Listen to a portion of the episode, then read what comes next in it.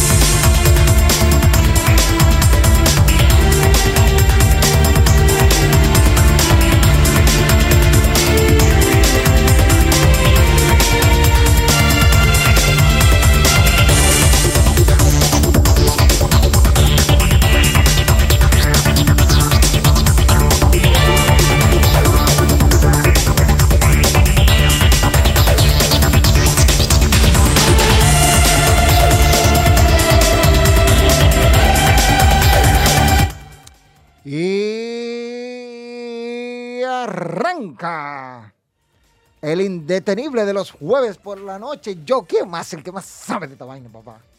Que no hay tutía, que no hay invento, que no hay payola, que no hay esto, aquí no hay aquello. El que más sabe de esta vaina. Demostrado, ¿eh? Rajo.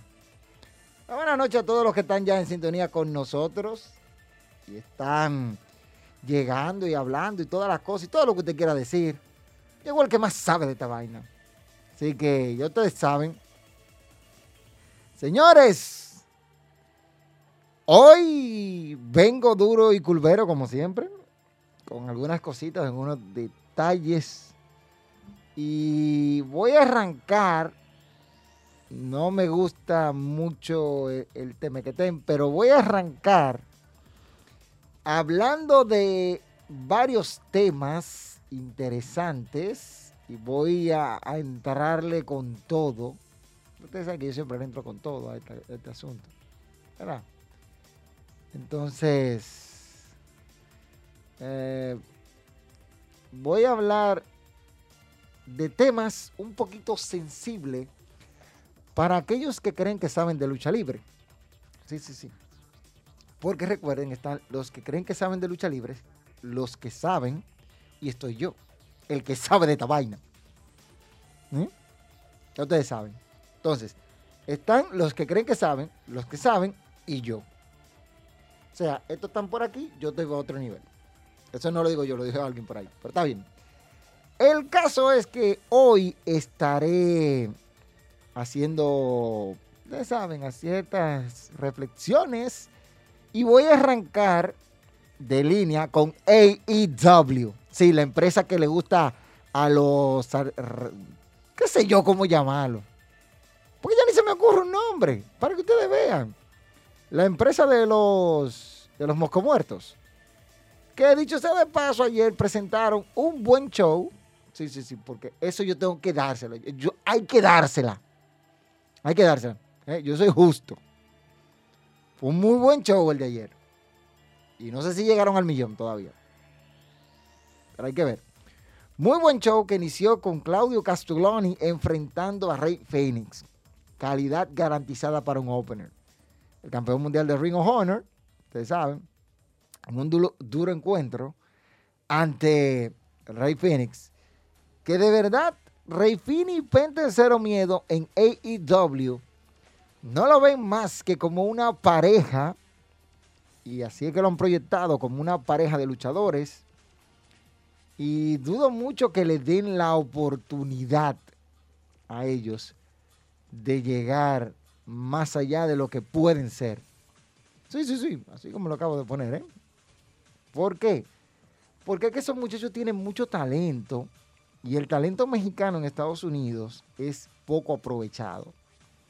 Salvo excepciones como este Alberto el Patrón y Eddie Guerrero, salvo esas excepciones, porque Rey Misterio Jr. no es, escuchen bien, Rey Misterio Jr. no es mexicano, aunque ustedes me lo quieran vender como mexicano, no es mexicano.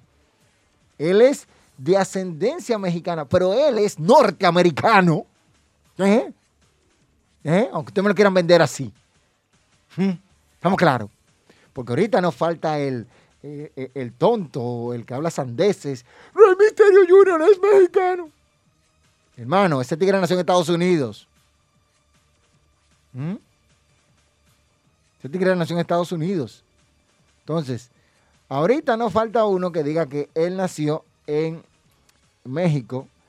Y yo les voy a decir que no, con el dolor de mi alma, con el dolor de mi alma, tengo que enseñarle a esta partida de ignorantes que tienen que aprender. Tienen, tienen, que aprender. ¿Mm? Él es estadounidense, no es mexicano. Mexicano, ni siquiera Eddie Guerrero era mexicano. ¿Mm? Y ustedes van a decir, no, que ni siquiera Eddie Guerrero era mexicano, porque ustedes no, eh, este, el latino hit no era mexicano tampoco. ¿Eh? Para que ustedes tengan una idea. Mirando aquí, déjame ver, ya, está, ya están activos en el chat. Este Latino Hit no era tampoco este, mexicano, nació en el Paso, en el Paso, Texas, en Estados Unidos, no era mexicano. Pero su papá, Godi Guerrero, el ave de, las tempestades, sí. ¿Mm? Déjame ver qué dicen aquí en el chat. Tenerlo aquí listo. Entonces, para que ustedes vean.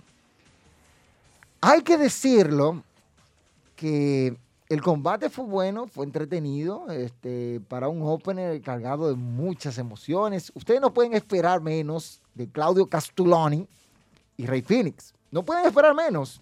¿eh? No pueden esperar menos. Si usted espera menos de ellos dos, usted es un tiñoso. Y no se lo mando a decir con nadie, se lo digo yo. Usted es un tiñoso si usted espera menos del nivel de Claudio Castelloni y Rey Phoenix, que de verdad dieron buen combate, calentando las masas. Al final, victoria limpia, como tiene que ser para el campeón. Este, yo recomendaría que vean este, este combate si no lo han visto. Reapareció uno que estaba muerto, pero andaba de parranda, era, eh, eh, ¿cómo es? Miro, Miro, que se llama ahora, antes conocido como Rusev. Ay, Rusev, qué, qué, qué bajo has caído, mijo. Te fuiste para... Y llegan los campeones mundiales de AEW, FTR, y parece que hay un reto ahí entre Jay Lethal y Jeff Jarrett para los campeones y toda la cosa.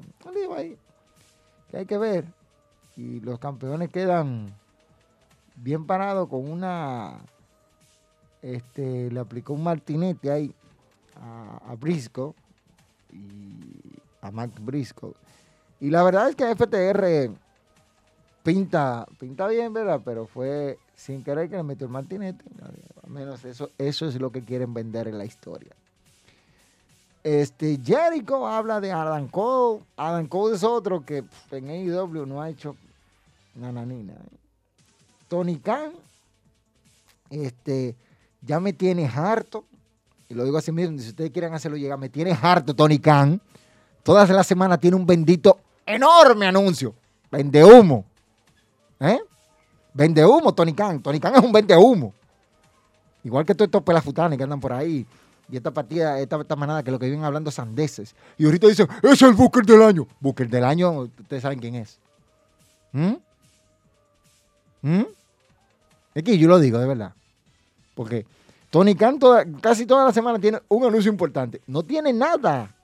No tiene, Tony Khan no tiene nada.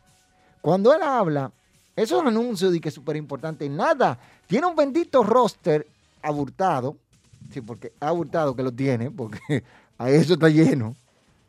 Y no hacen nada. Pero nada, eso es el que tiene un anuncio a la semana que viene. Luego de aquí el campeonato internacional en juego, Orange Cassidy en contra de Daniel García. Combate que estuvo apetecible en ciertos momentos y cositas. Pero Cassidy siempre sacándose la, de, la manga, le metió una casita, aunque le cambiaron el nombre. Cambiaron el nombre, sí, porque fue la casita que le hizo, lo único que le hizo invertida, le pusieron de que Orange Road o algo así. Esa es la casita. Sello de Pepe Casas, sello del Negro Casas, sello de Heavy Metal, del Felino. Esto es sello de los Casas, papá.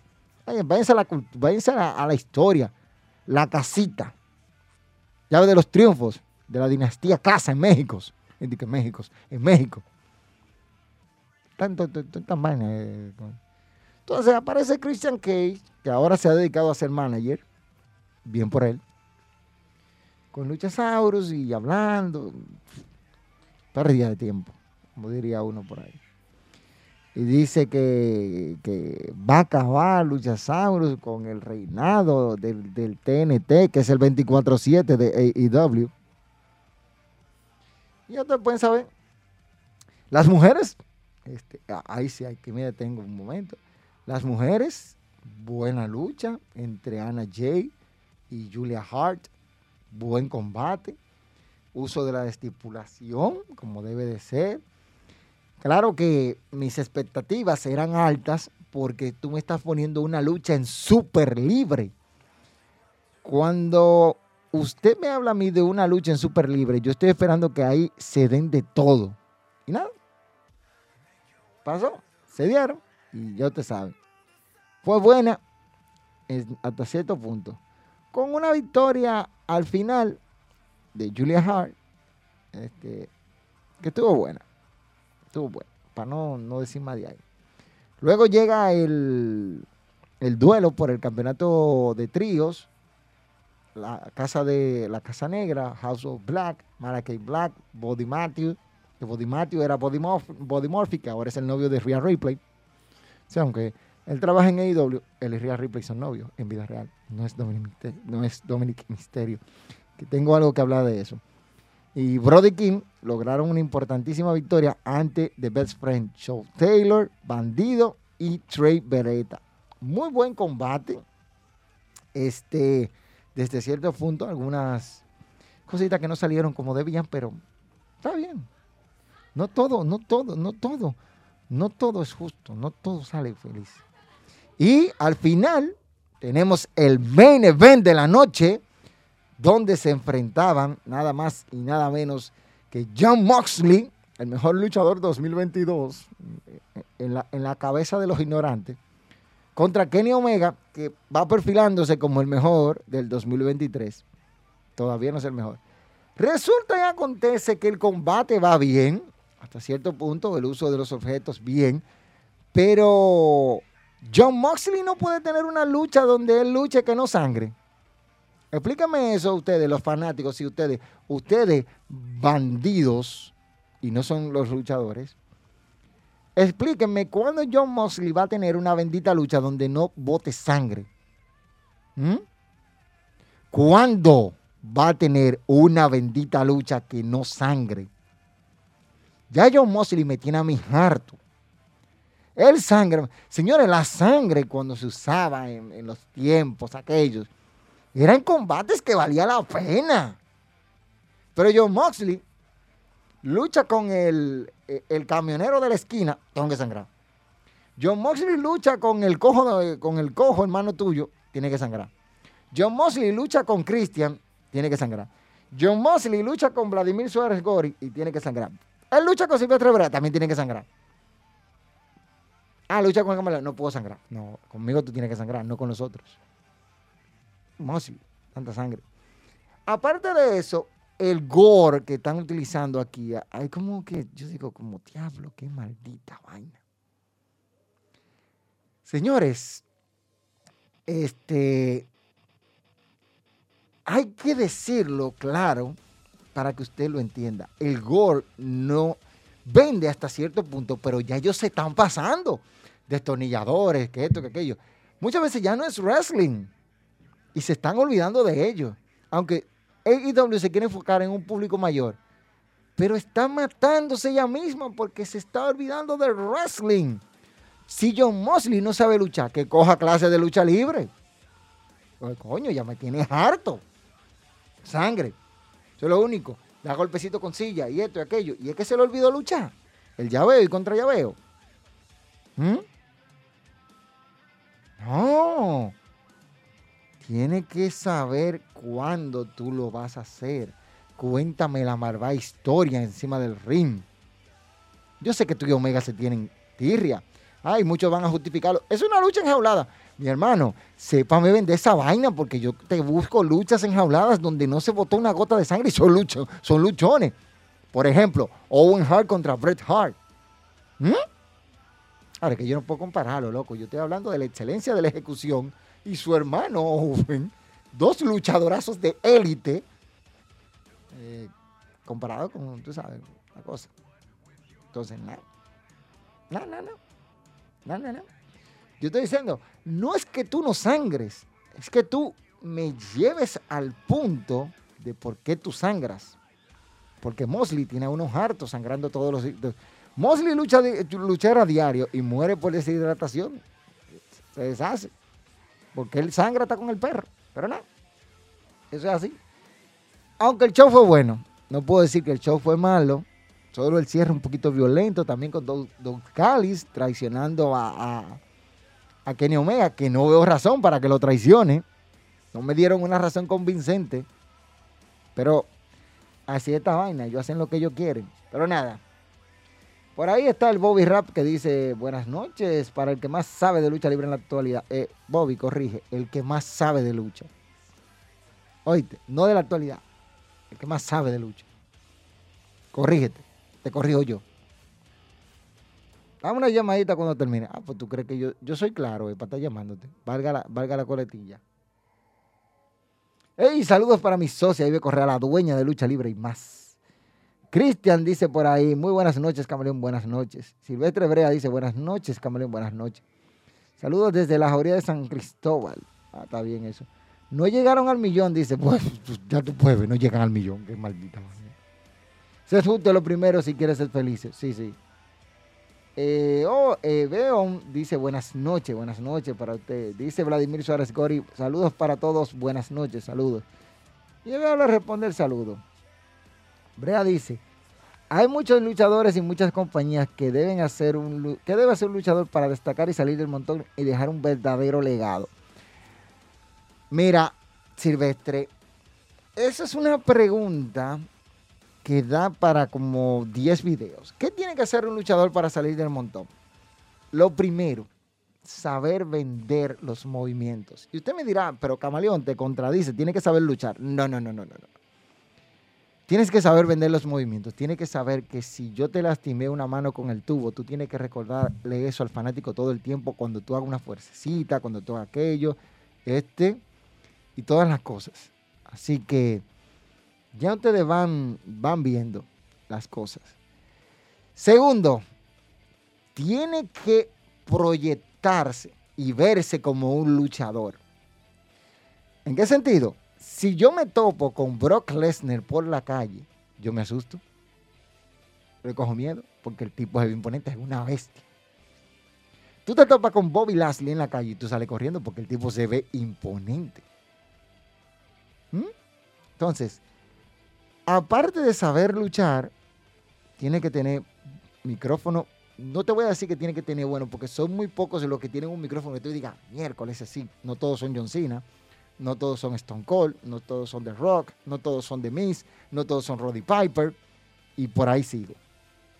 Entonces, dejar un legado, si tú te fijas, hay muchos luchadores que han dejado un buen legado, entre ellos, aunque no son de mi, de mi agrado, está John Cena, Undertaker, que es de mi agrado, está Hulk Hogan, que no es de mi agrado, está The Rock, está Stone Cold, el mismo Triple H, está Bruno San Martino, que voy a mencionarle luchadores que ustedes, cosa, está Buddy Rogers, Gordo George, Bob Backlund, está Antonio Inoki, para hablar de Japón, Masahiro Misawa, eh, Kenta Kobashi, este, Yoshi Liger, este, eh, Sting, que ha dejado un buen, buen legado, lástima algunas cosas, este, y si sigo ahí, voy a entrar en el Santo, Blue Demon, Tinieblas, Solitario, aunque fue ido a, destiempo. Este, el Ángel Blanco, Dr. Wagner Jr., este, el, el Tejano, por ahí también te puedo citar Atlantis, en fin, así cada quien va eh, haciendo varias cosas. Seguimos. Dice por aquí Nightworld, Ria no es la novia de Body Murphy. Eh, RD, por favor, desayúnate, mijo. El cerebro, pusalo. Hace años que Alexa Bliss, o mejor dicho, hace años que Body, Body, Body Murphy es el de, ya no es novio de Alexa Bliss, porque vi como que lo escribiste por ahí abajo, más, más abajo, estoy viendo todo el chat. La novia de Body Matthew, o Body Murphy, como tú lo conoces, es Rhea Ripley. Apréndete eso. Ok, seguimos. Este, ¿qué dice aquí? Vladimir Suárez Gori dice, Camaleón, ¿por qué crees que Trinity, anteriormente conocida como Naomi, eligió Impact? Te voy a responder esa pregunta más adelante. Déjame leer el chat y te hablo de ello. Ibe Correa dice, recuerda que sus bases fueron en PR. Sí, lo recuerdo. La base de John Mosley fueron en PR. Duró un tiempo en Igua. Y tú lo conoces muy bien. Y la sangre ya corre por pila. Pero hay historias para tú sangrar. No se sangra todos los días. Dice, como quiere malo, dice Nightball. Ay, mi madre, este dice queja. Entonces, oye lo que dice. Es verdad que le hace falta neurona. Nightwell dice, Camaleón, usted se bebió su romo antes de salir al aire. Eh, hermano, yo soy astemio. Si tú no sabes, googlea la palabra para que aprendas. Este, dice J. Pablo 3822. Hola, ya vine. Oh, hablemos de WWE. ¿Qué tú quieres hablar de WWE? Dale, pregunta. ¿Quién es el que te da más miedo de WWE? Mi hermano, Brock Lesnar. Es una, es una maldita bestia este, Bruno San Martino, el que tiene el reinado más largo, exacto. Que son tantos que se me quedan.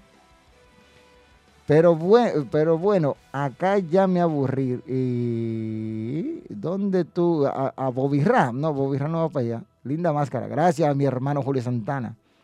Ría es la esposa, no la novia. Oye, se dice que es la esposa, no la novia. Parece que se casaron y yo no me di cuenta. Pero está bien.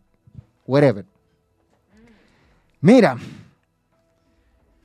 Viendo lo, que está pasando, AEW logró un buen rating, como dijo eh, Christian, me parece que fue que habló de eso.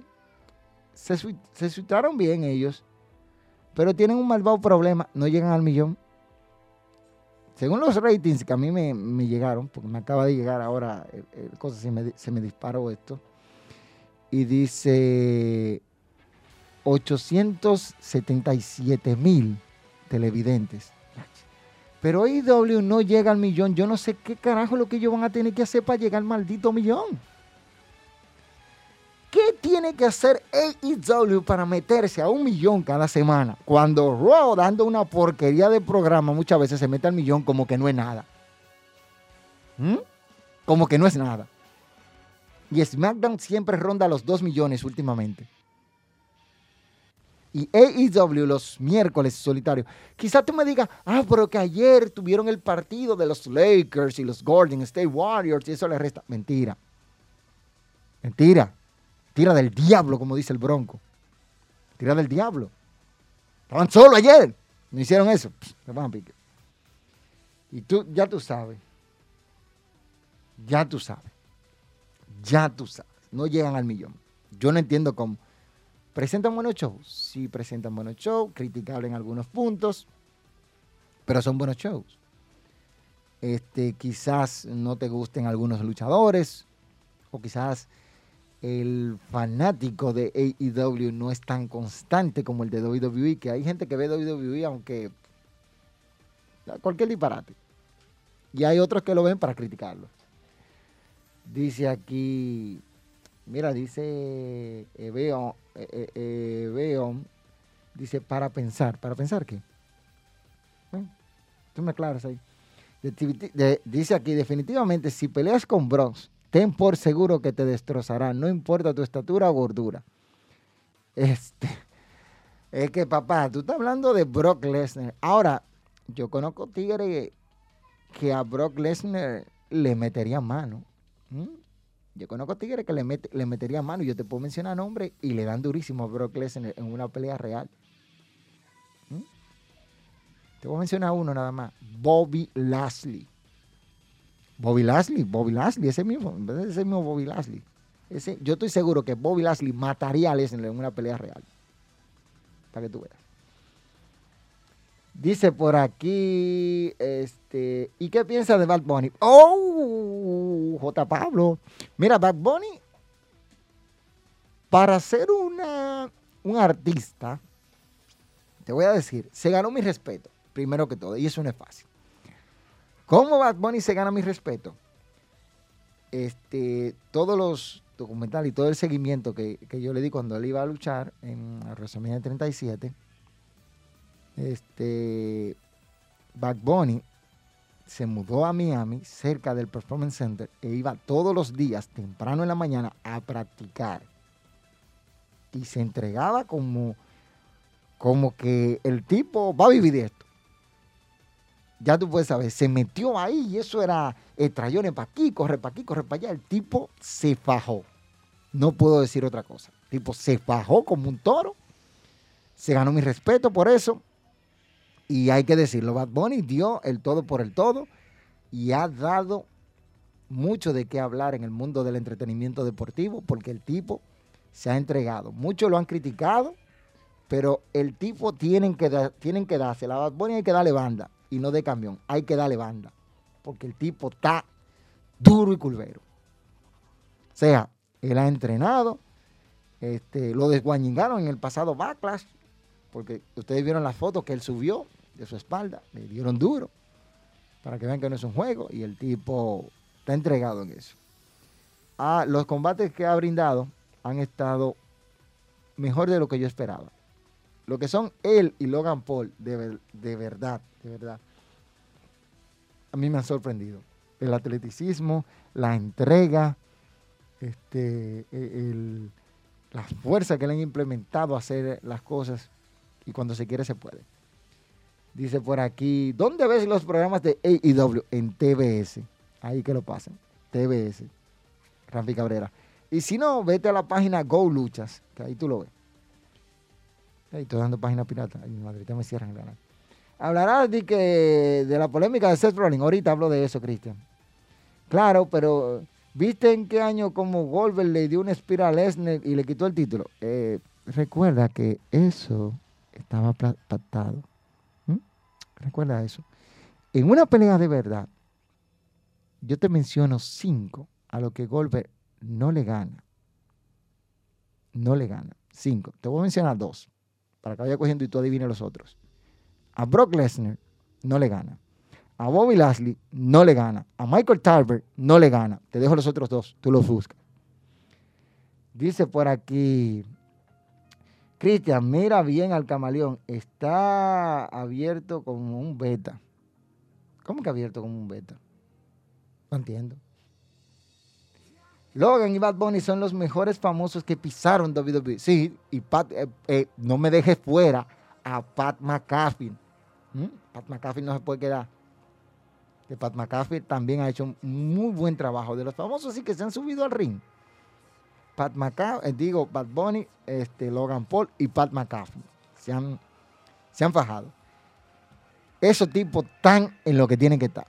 Mira, viendo cosas interesantes, eh, ¿qué opinas de Bronson Reed en, eh, de nuevo en WWE? Mira, es que Bronson Reed es un tipo que tiene que ponerse en la línea tal como lo hizo Gunther y darle, darle la oportunidad.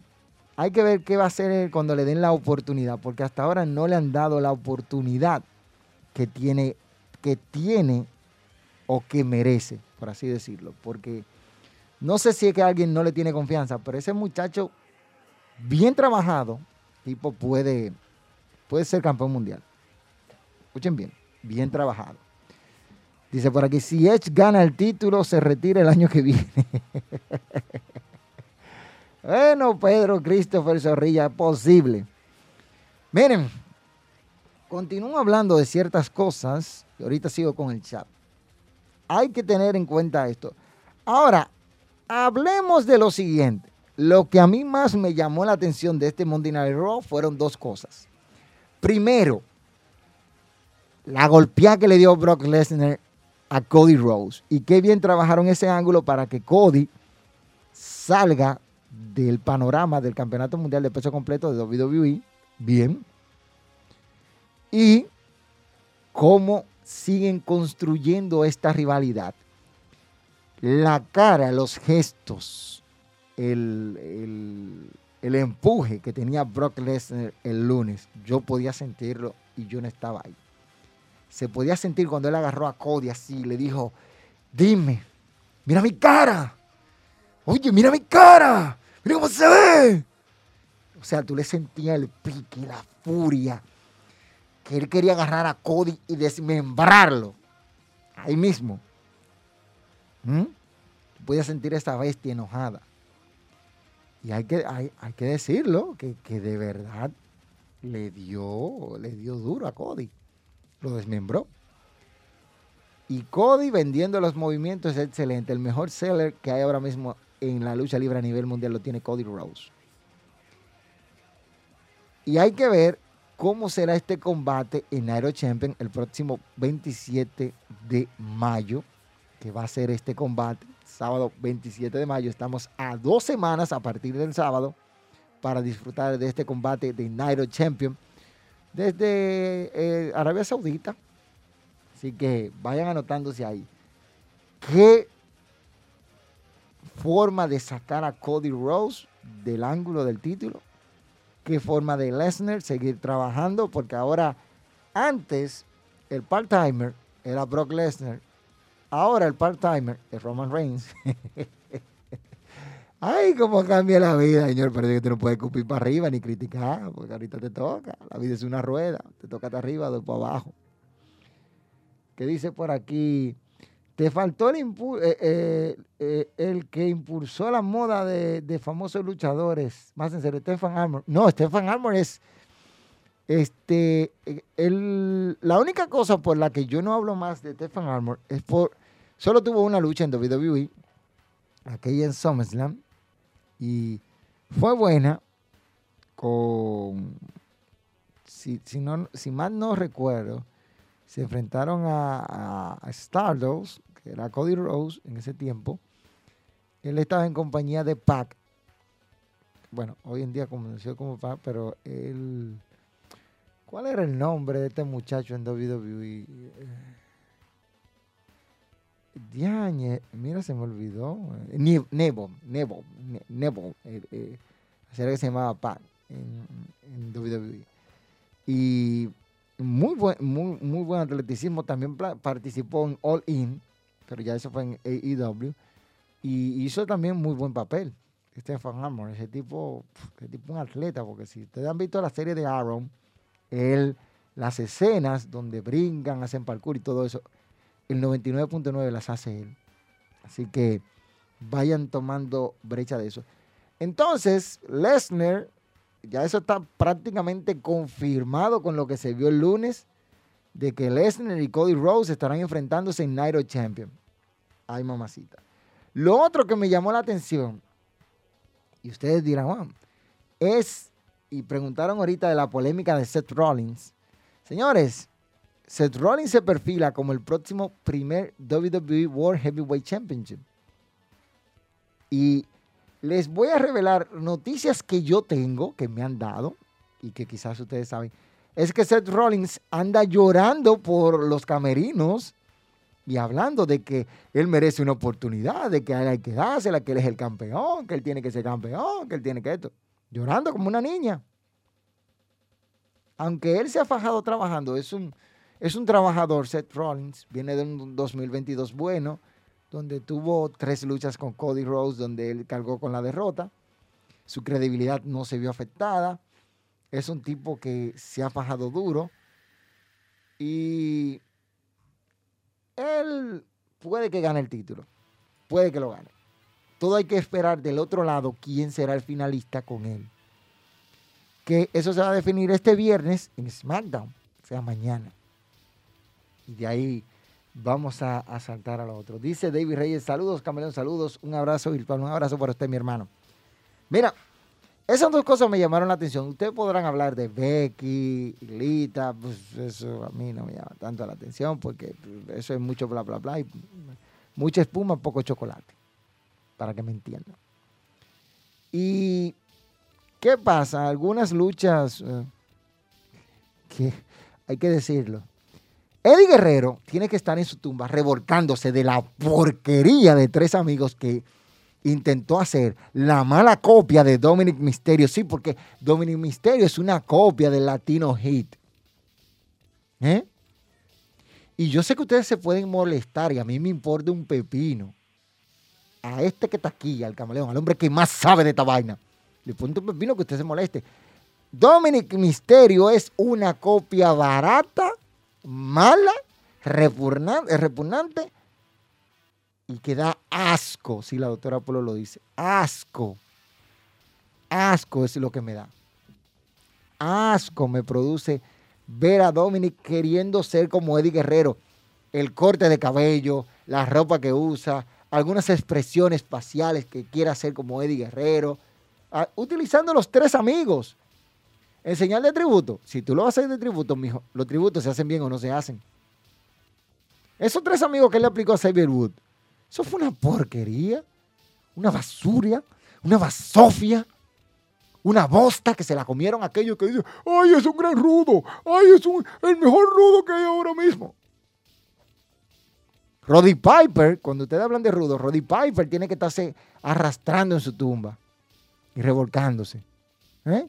Triple H tiene que estar pensando, ¿qué diablo es lo que está haciendo este muchacho? ¿Por qué lo tenemos aquí? ¿Mm? Entonces, ese adefesio de imitación, eso no sirve. Cada vez que Dominic Misterio va a luchar, yo cambio de canal. En Raw. La única forma de yo verlo luchar tiene que ser un pay-per-view. Y es porque estoy obligado a verlo por el repaso. Pero si tú te brincas en la lucha donde está Dominic Misterio, no te perdiste de nada, como dice uno por ahí. No te pierdes de nada. Pues no sirve. Al contrario, te salvaste de perder tu tiempo. ¿Mm? Y después quieren que uno no se queje con esa imitación barata que le pusieron a Rhea Ripley, que sería el comparativo a China. Entonces, recuerden que Eddie Guerrero le decía mamacita a China y este le dice mami. Incluso en Twitter, Rhea Ripley publicó, gracias, mi latino hit. Latino hit. Pero de por Dios, Dominic, vete para NXT a ver si aprende a luchar. Tu papá fue luchador, ¿tú crees que tú eres luchador? tu papá es luchador, que todavía no sabe ni siquiera luchar. Y muchos dirán, no, es un gil, despierta pasiones. ¿Qué pasiones despierta? La gente por joder. Y después ustedes se creen que el tipo de verdad es un gil que genera pasiones. No genera nada. Sea de fecio. Ya dejó de hablar de esa vaina, porquería de luchador. Y que luchador. Hay luchador, aspirante a luchador y este no se sabe qué es. Dice por aquí, ¿quién ganará el campeonato mundial? Seth Rollins. Ángel Pulinario, ya te respondí. Seth Rollins lo gana de calle. De calle. Es el que está perfilado para ganarlo. Si te fijas, los otros seis son de SmackDown. Y eso, si dicen que el campeonato mundial va a ser exclusivo de Monday Night Raw, porque lo va a ganar alguien de Raw. Y ya tenemos al ganador. Entonces, esas son cositas que pasan. Para que ustedes vean, a ver si les gusta a ustedes, vayan, vámonos ahora al lejano oriente. Y ahorita yo vuelvo con algunos temas picantes. Sí, sí, porque vengo picante. The Best of the Super Junior, el torneo de los Junior o de los Light Heavyweight más prestigioso del mundo de la lucha libre, arranca mañana. Mañana arranca dos bloques, A y B. Eso arranca mañana. Ya, ustedes pueden saber. Bloque A compuesto por Dokin, Titán, Hiromu Takahashi, Kuchida, Michael Bailey, Resuke Taguchi, Chop, Taiji Chimori, TJP y Leo Rush. Esos son los Junior Heavyweight. Noten eso, que ustedes van a escuchar mucho en recomendaciones de lucha, que ahí están, de, los Junior Heavyweight. Bloque B, Bucci, Clark Connor, eh, Dan Molinoy, el señor El Desperado, Francisco Akira, Kevin Knight, Master Watton, Robbie Eagle, Job y Yoshinabu Kanemura.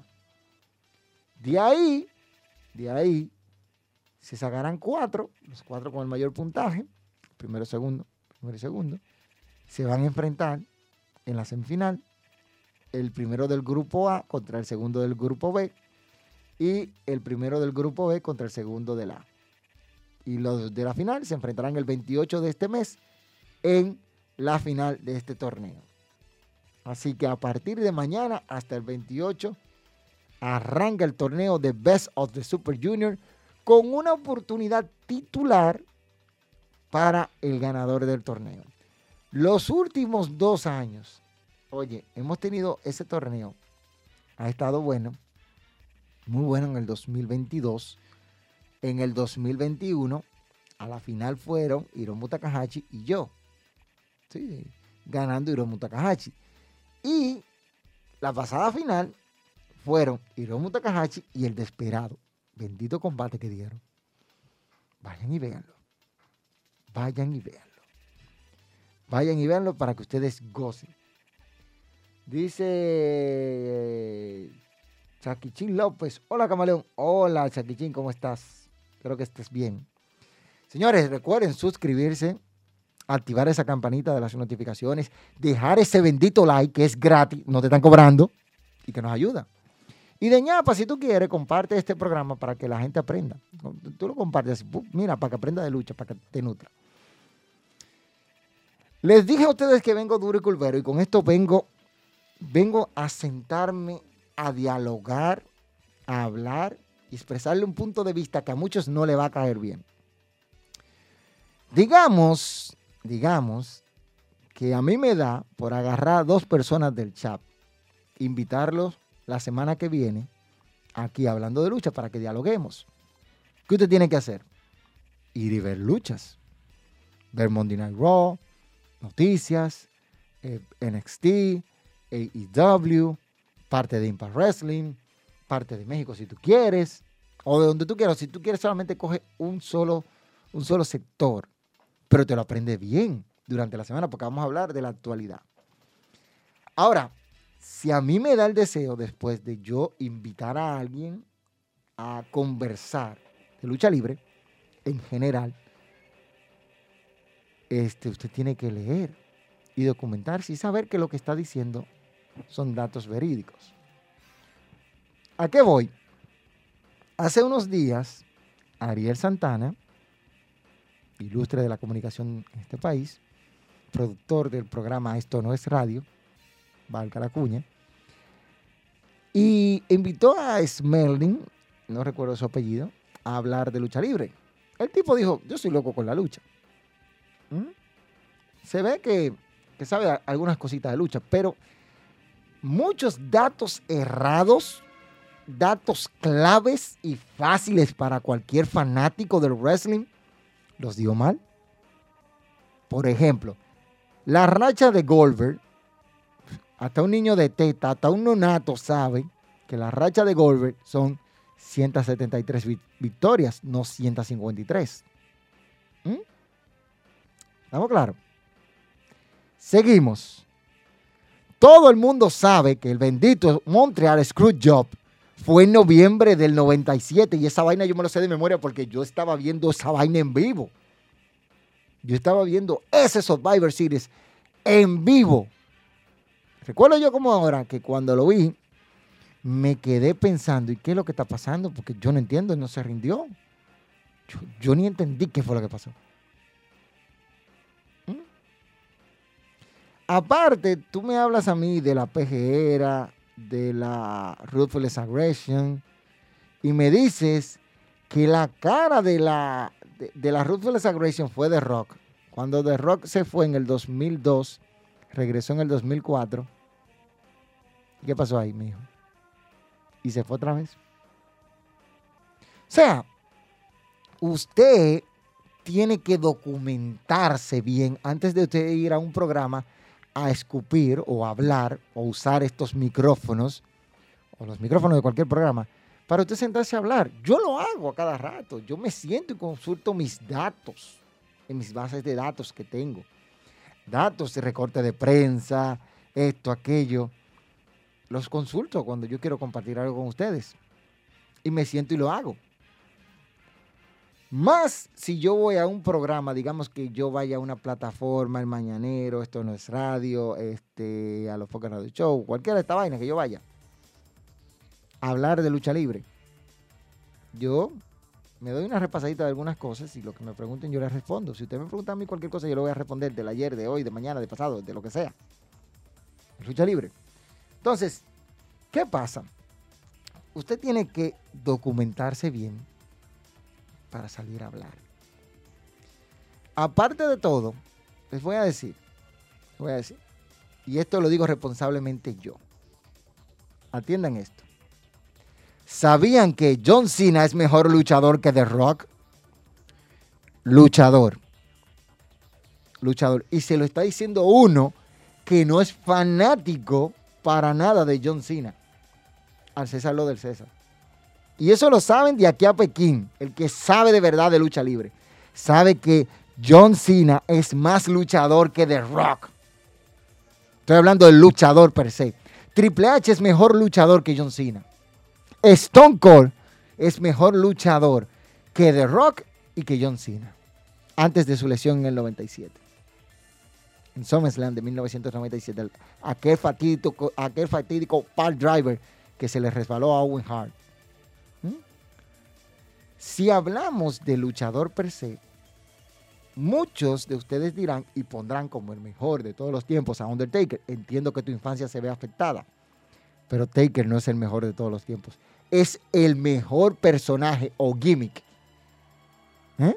en la historia de la lucha libre profesional. Eso yo no se lo discuto a nadie.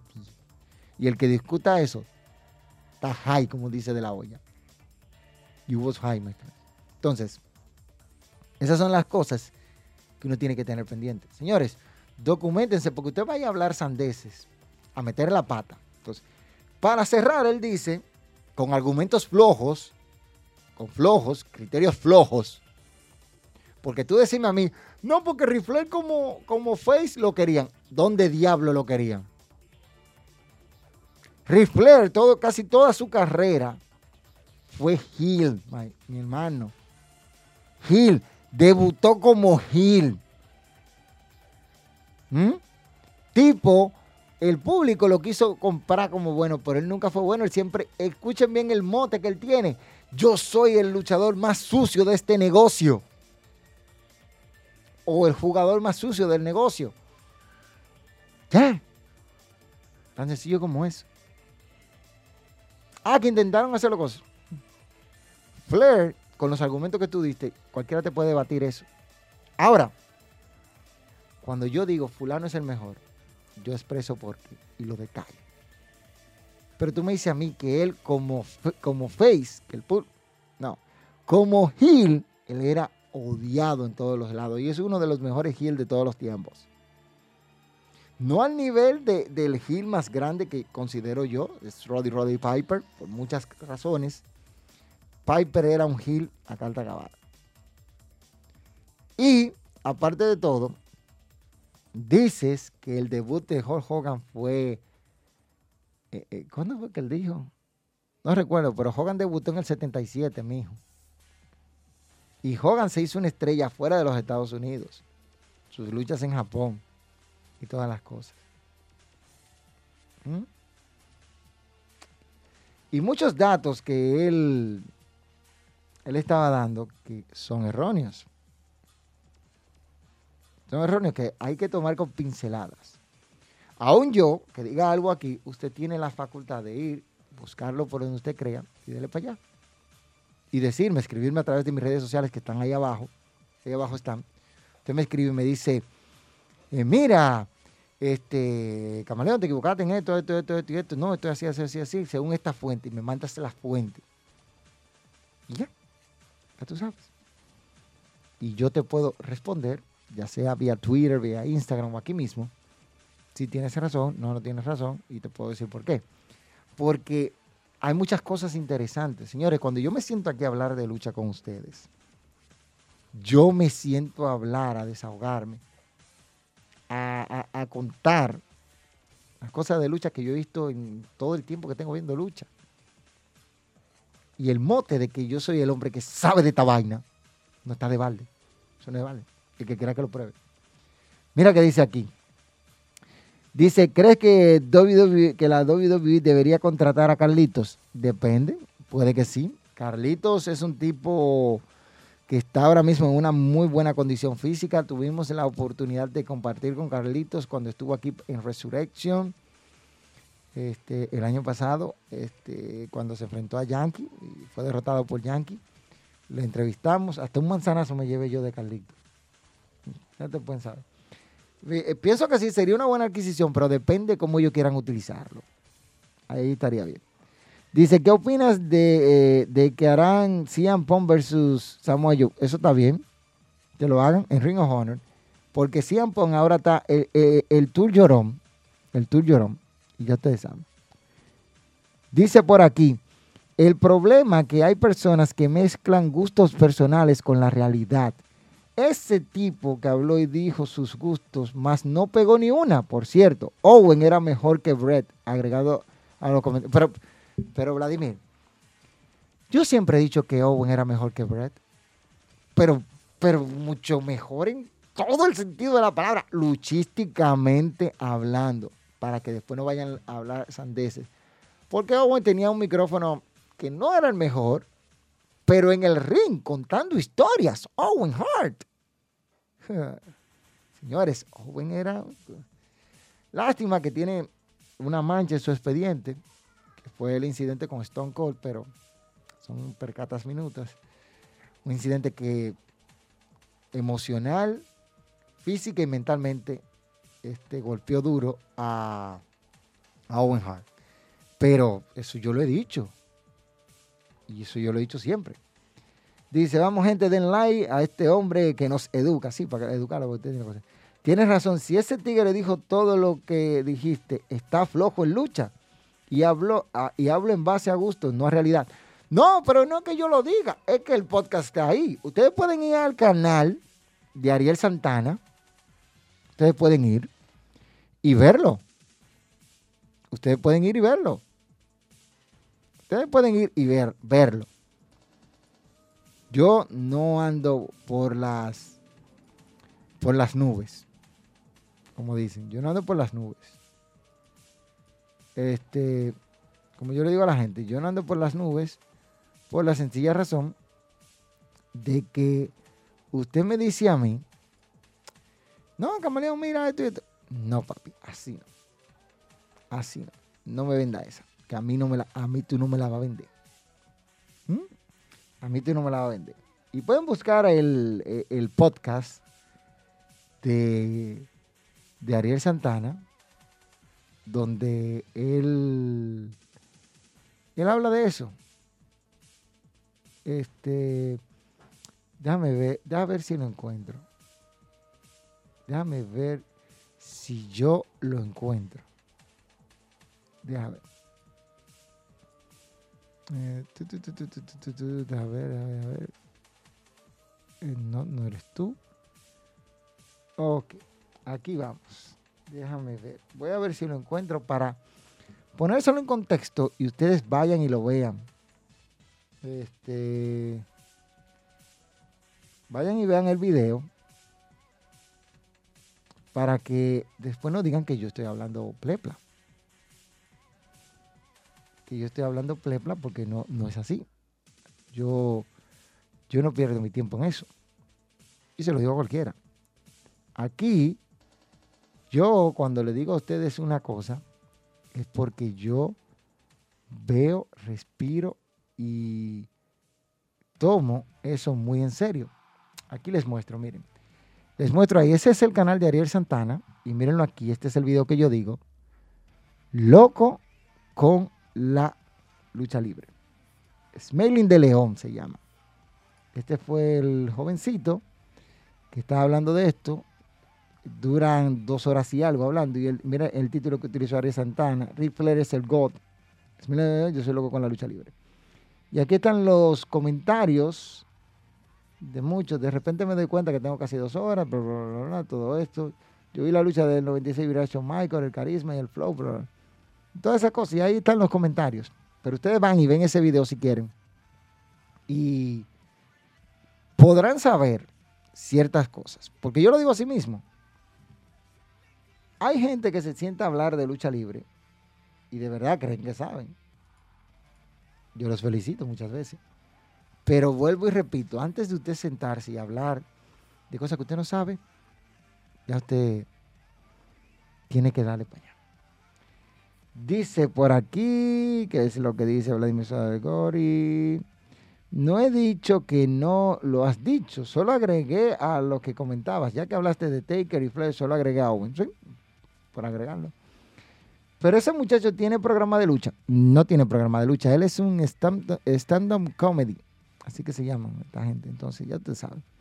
El camaleón, ¿cuándo hay pelea en el ring? Eh, de eso voy a hablar en un ratico. Gary habló de ese muchacho el lunes pasado en ese video. Sí, sí, sí. ¿Quién es Ariel Santana? Un productor de, de radio aquí, David Reyes. Productor del programa Esto no es radio. Ransling llega. Buenas noches, camaleón. Buenas noches, mi hermano. Entonces, con eso quiero decirle a ustedes que antes de uno sentarse a hablar, antes de uno hacer un video, antes de uno eh, o emitir una opinión, uno tiene que tener buenas bases. ¿Por qué? Yo me debo a ustedes. Si yo me equivoco un día, ustedes tienen todo el derecho como audiencia de acabar conmigo. Están autorizados. No me equivoqué, acaben conmigo. Ahora, les digo que si yo tengo razón, ustedes se callan. Y dicen, sí, Camaleón, tienes razón. Y ya. Dice por ahí Iván Peralta, buenas noches, comando. ¿Comando? ¿Quién comando? no Iván, no te, no te respondo porque después me van en el canal. comando. comando. Ay, Dios, ay, Dios mío. Miren, por eso yo les digo. Ahora, vuelvo a un tema que toqué en un foro reciente y me preguntaban quién yo creo que es el mejor luchador de, de, todos, los, de todos los tiempos. Hasta la, lengua se me, traba, se me traba con eso. Yo respondí, para mí es difícil este, elegir un luchador solo sobre el resto de todos, porque cada uno ha marcado épocas, ha tenido legados. Por ejemplo, John Cena, la cara más longeva en la historia de la WWE. ¿Mm? Un luchador con muchos atributos, un público que lo odiaba, a más no poder porque lo vendieron como el Superman Cena, el héroe de los niños. Este, tienes a un Stone Cold Steve Austin, la cara de la era actitud, que para muchos es la mejor era, para este servidor no. Tengo mis razones para decirlo. Este, tienes a un Kurt Angle, tienes a un Bret Hart, tienes a un Shawn Michael, eh, tienes a un eh, este, Ric Flair, Ricky the Drago Steamboat, Buddy Rogers, Gorgeous George, este, Bruno San Martino. Eh, podrían mucho meter ahí a Hulk Hogan, a Undertaker. Tú tienes, tienes tantos luchadores para tú mencionar.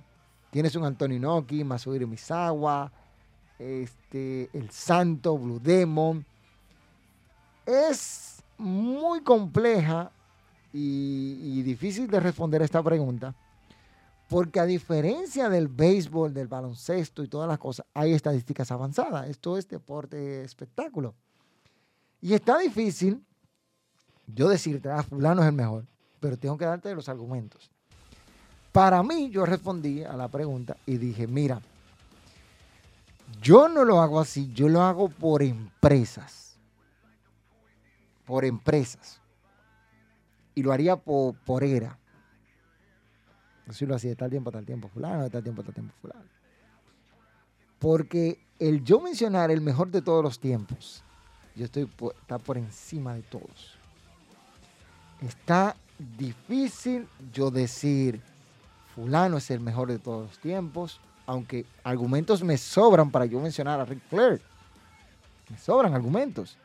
Pero también me sobran argumentos para yo hablar de, Stone Cold. También me sobran argumentos para yo hablar de John Cena. Me sobran argumentos para yo hablar de Hulk Hogan. Argumentos para yo hablar de Bret Hart. ¿Entiendes? De Masahiro Misawa ni se diga. Que estoy seguro que muchos de ustedes no lo conocen. Gorgeous George, me, me sobran argumentos. Me falta tiempo para hablar de Bruno San Martino. ¿Mm? Y seguimos, un, un número de luchadores.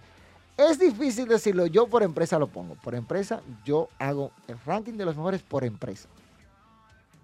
Muerto suave. Y ya ustedes saben. Dice, es una pregunta muy compleja. La verdad es que esa de quién fue el mejor luchador de todos los tiempos, ya eso es gusto personal de cada quien. En eso no hay respuesta absoluta. Ay, papá. Lo mismo digo, Camaleón, la actitud no fue la mejor, era. Para mí lo fue la Ruthless Aggression, para mí también. Ahí compartimos opinión. ¿Por qué yo digo que la era actitud no fue mejor que la Ruthless Aggression? Porque tuvo muchas historias basura. Una era donde las mujeres fueron tratadas como lo más sexual posible. Y ya, ya ustedes saben, por ahí nos vamos. Dice antes de todo, dice, hola, buenas noches, buenas noches. Okada, Omega, Kawana, Kobachi, Takachi. Ay, mi madre, y va a seguir Verdugo, va a, va a seguir metiendo gente.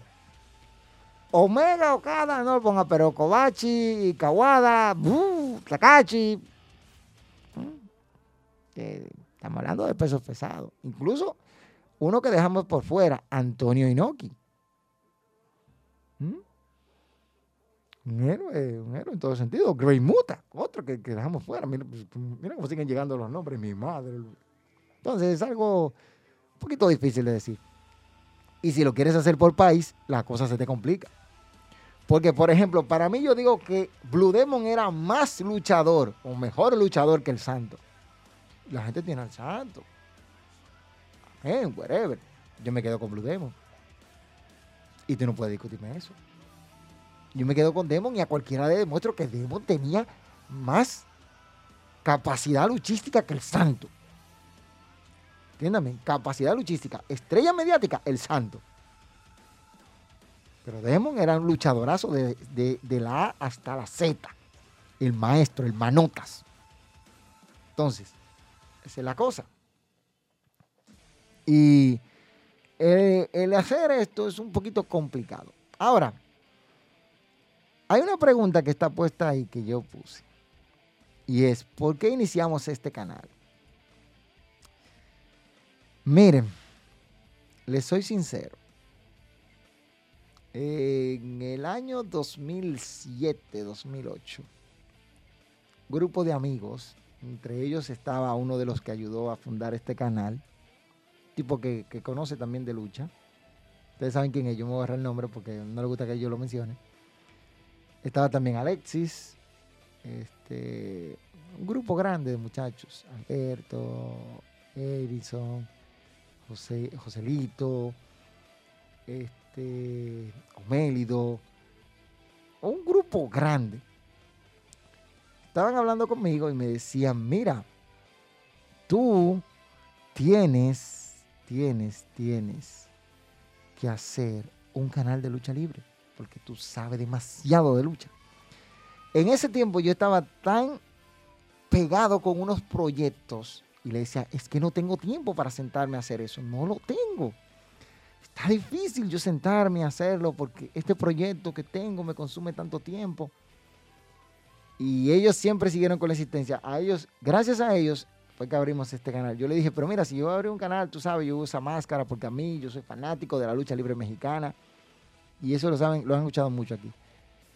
Y de verdad, este, iniciamos este canal para ayudarles a ustedes a entender ciertas cosas del mundo del wrestling. No tengo la verdad absoluta, pero lo que yo digo, tú lo puedes demostrar lo que yo digo, el hombre que sabe de vaina. Cuando yo hablo de algo es porque yo tengo datos fehacientes que comprueban lo que yo estoy diciendo aquí. Y el que lo dude, que lo ponga en prueba. Entonces, nosotros creamos este canal para educar, para aprender.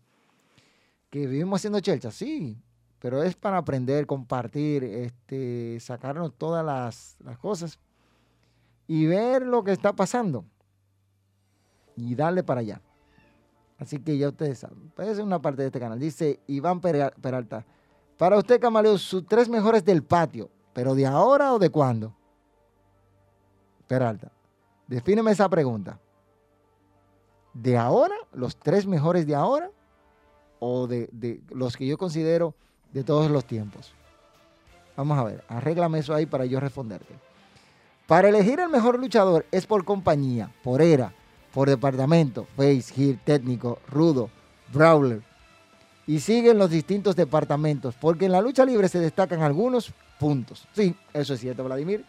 Igual como antes, luchadores como Roddy Piper, que nunca fueron campeones mundiales de WWE, Ted DiBiase, Arian S., eh, Coco Beware, Lu Albano, un reguero de luchadores que se hicieron famosos y no eran, ¿qué te digo? Eran famosos y los tipos estaban pegadas. Virgil en un tiempo, J. Dex Snake Rover, eh, Robin Rick Rue, eh, Jim Hasseldogan, eh, The Barbarian, Warlord, el mismo Riser Ramón, o sea, Bam Bam Bigelow, fueron famosos en un tiempo, luchadores que tuvieron pegada, Tito Santana, Rick Martel, Mr. Perfect, este, y no fueron campeones mundiales. Le pregunta, ¿cómo no fue? ¿Cómo Mr. Perfect no fue campeón mundial? Ya te sabes. Este, vamos a ver aquí. En definitiva, son tantas cosas que abarca la lucha libre que es difícil decir cuál es el mejor. Yo creo que esa pregunta de quién es el mejor de la historia no existe. En lucha libre no. O dice Iván de todos los tiempos. Bien, Iván. En Dominicana. En Dominicana. En Dominicana, ¿tú quieres que yo te diga quién es el mejor? Quizás los que yo te voy a mencionar pueden mellar. Escucha bien, déjame, mirarlo, déjame mirarlo fija a la cámara. Pueden mellar tu infancia, tu deseo de saber quiénes son los mejores. Yo te voy a decir los que este servidor considera los tres mejores luchadores de República Dominicana en su historia. Mua, ¿eh? Mua, mi opinión. Mi opinión, la opinión del camaleón. ¿Mm? No te sorprendas, porque te voy a decir por qué. Primero, número uno, Kendo. Kendo para mí es el mejor luchador de todos los tiempos de República Dominicana. Tipo que empezó aquí como el brillante, después va a Honduras, me parece que fue. Seguido de esto, él viaja a México porque el perro guayo se lo lleva y se da a conocer en el toreo de cuatro caminos. Kendo, una superestrella, difícil de igualar, un hombre con una agilidad, atleticismo, este, vistosidad, luchar, lucha aérea, arras de lona. Oye, como tú quieras luchar con Kendo. Como tú quieras luchar con Kendo. Ese tipo para mí es el mejor luchador dominicano. Por encima del que tú quieres que te digan. O que ustedes quieren que le digan. Kendo para mí es el mejor. El número dos. el primero que fue a Japón de los dominicanos. Ah, a propósito. ¿Por qué pongo a Kendo? Kendo es el luchador dominicano que más veces ha ido a Japón. Creo que son como 100 veces que ha ido o más. Para que te dé claro. Sigo. Segundo, el primero que fue a Japón. A Japón, me lo dijo Johnny Gómez en una ocasión. Ustedes saben ya quién es Johnny Gómez. No tengo que hablar ni, ni andar a la prepa de ese otro, de ese cacuemaco. El cargo, saludo para él donde quiera que esté. Este, pongo a Maravilla, primer dominicano que fue a Japón, Maravilla, el hombre que abrió las puertas en la lucha libre en Japón a los dominicanos, Maravilla. Un luchadorazo en todo el sentido, hizo carrera en Puerto Rico, hizo carrera en Estados Unidos, hizo carrera en Canadá, en Japón. Oye, un tipo que yo vi videos cortos de maravilla y yo quedé impregnado con lo que tenía ese señor en cuanto a lucha libre se refiere. Ya veo contra ya veo una zurda maravillosa. Ay, Dios mío, yo decía, pues maravilla está pasado. Mapas pasado. Pasado de piquete. Y de verdad, hablando de luchador, el tipo está, a otro nivel. Y dominicano, para mí, el número 3, y quizás con esto peco porque hay muchas cosas, pero eh, hay que decir que este, este lugar es un poquito difícil y lo pueden compartir muchos, quizás la opinión de otros sea, pero por lo que hizo, el impacto que tuvo, el extrapolar la rivalidad Puerto Rico-Dominicana y ponerle en un auge en la lucha libre, yo diría que el bronco número uno, Ramón Álvarez, a quien entrevistamos. Aquí tú puedes buscar, hay una entrevista de él aquí en el canal. Yo diría que para mí esos son los tres mejores. Así hablando. Este. Y ya de un top en una ocasión de los tres, de los cinco mejores en el micrófono en República Dominicana. Y mucha gente se quejó, otro le, le gustó. Entonces, yo le digo así mismo, para mí esos son los tres mejores del patio. Después de ahí tú puedes poner a quien tú quieras. Y quizás muchos digan, ¿por qué tú no pones a? Jack Veneno es la figura más conocida de la lucha libre, más no el mejor luchador. Entiendan eso. ¿Eh? Figura, luchador, dos cosas totalmente separadas la una de la otra, como son el agua y el aceite, para que no, no, no, no vayan cosas. Así que ya ustedes saben. Dice por aquí, men, era el más temible fuera de cámara. Era un monstruo. Hasta André de Giant le tenía miedo fuera de cámara. Ay, Dios. Ay, Dios. Es, son de las cosas que uno dice, bueno. Este, dice Iván, dale, Kendo, el más internacional y más longevo. Dice Iván, yo que él, el Bronco, creo. Bueno, el Bronco está en mi número 3 por lo que hizo, extrapolar esa rivalidad y hacerle en Puerto Rico lo picante que la hizo con Carlos Colón. Muy duro. Además, un, micrófono muy, muy, muy cosa. Dice él, hace unos meses estaba viendo el combate de Jack Veneno y Rick Flair y te vi comentando diciendo que se habían enfrentado más veces. Sí, ellos se enfrentaron cuatro veces en total. Cuatro veces se enfrentaron Jack Veneno y Rick Flair, para aquellos que llevan anotación, cuatro veces. El que te diga que fueron dos, está viendo Wikipedia. Y yo tengo recortes de prensa. Una fue empate, otra no puedo otra fue el small packet, una se metió Relámpago Hernández y, parten de ahí. Dice Ranger Jr., ¿qué es lo que es mío? ¿Qué es lo que es mi amigo? Dice Bronco, es el mejor rudo y el mejor micrófono. Te faltó decir que Jack es el más carismático de todos los tiempos. Mejor luchador, ni de chiste. No, carismático, eso, no se discute. Jack Veneno, tipo, tiene lo suyo en cuanto a carisma, así, pero luchador. Y el Bronco, mi querido amigo,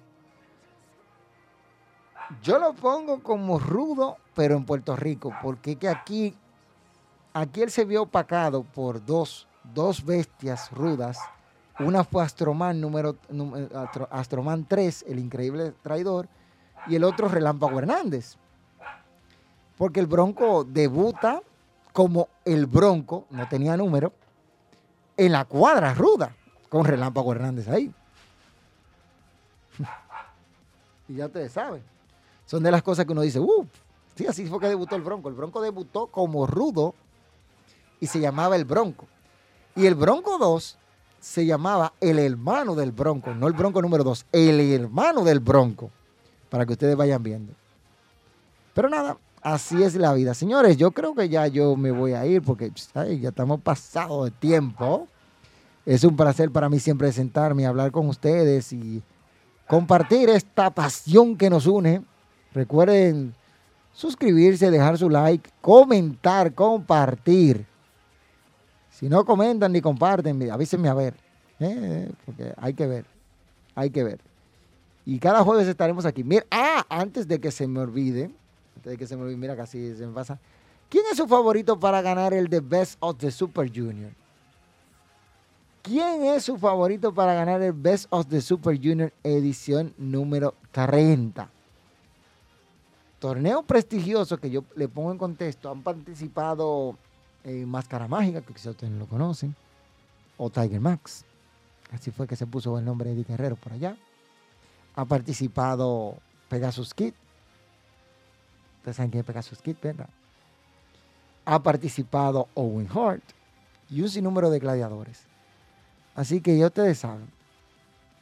Eh, para mí, para mí, el The Best of the Super Junior de este año, yo creo, yo creo que está entre Taiji Ishimori y el Desperado.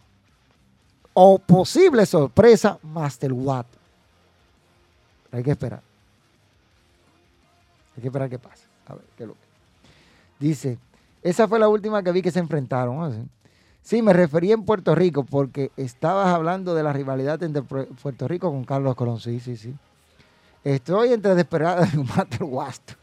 Oye, Randy siempre está, por ahí pegado. Él, como que está brechando. Eh. Está en spoiler aquí. El desesperado. Eh. Estoy de acuerdo. A Troman 3 y Relámpago Hernández. Le agregaría también a Puño de Hierro Thunderman en los rudos. Y yo te pondría otro, Hugo Sabinovich. Huguito aquí fue un boom. Hugo, Hugo fue un boom, boom, boom. Como rudo cuando traicionó a Jack Veneno. Un boom, boom, boom. Y Relámpago el pobre que no podía salir a la calle. en realidad. Ah, botellazo ese relámpago sí pasó lucha, Dios mío. Señores, antes de yo irme, tengo que, pasarle esto, esto que va, va a estar aconteciendo en Puerto Rico en los próximos días. Y es nada más y nada menos que... Bueno, ahí escucharon ya, eso es lo que hay. Así que ya ustedes saben, señores, yo me voy, ya es tarde. Así que ya tú sabes, yo, tu pana, tu amigo, el camaleón, el hombre que sabe de esta estuvo contigo. Diciéndole a ustedes, pasen buenas noches. Prepárense. Chau, chau. Bye, bye. Bola de...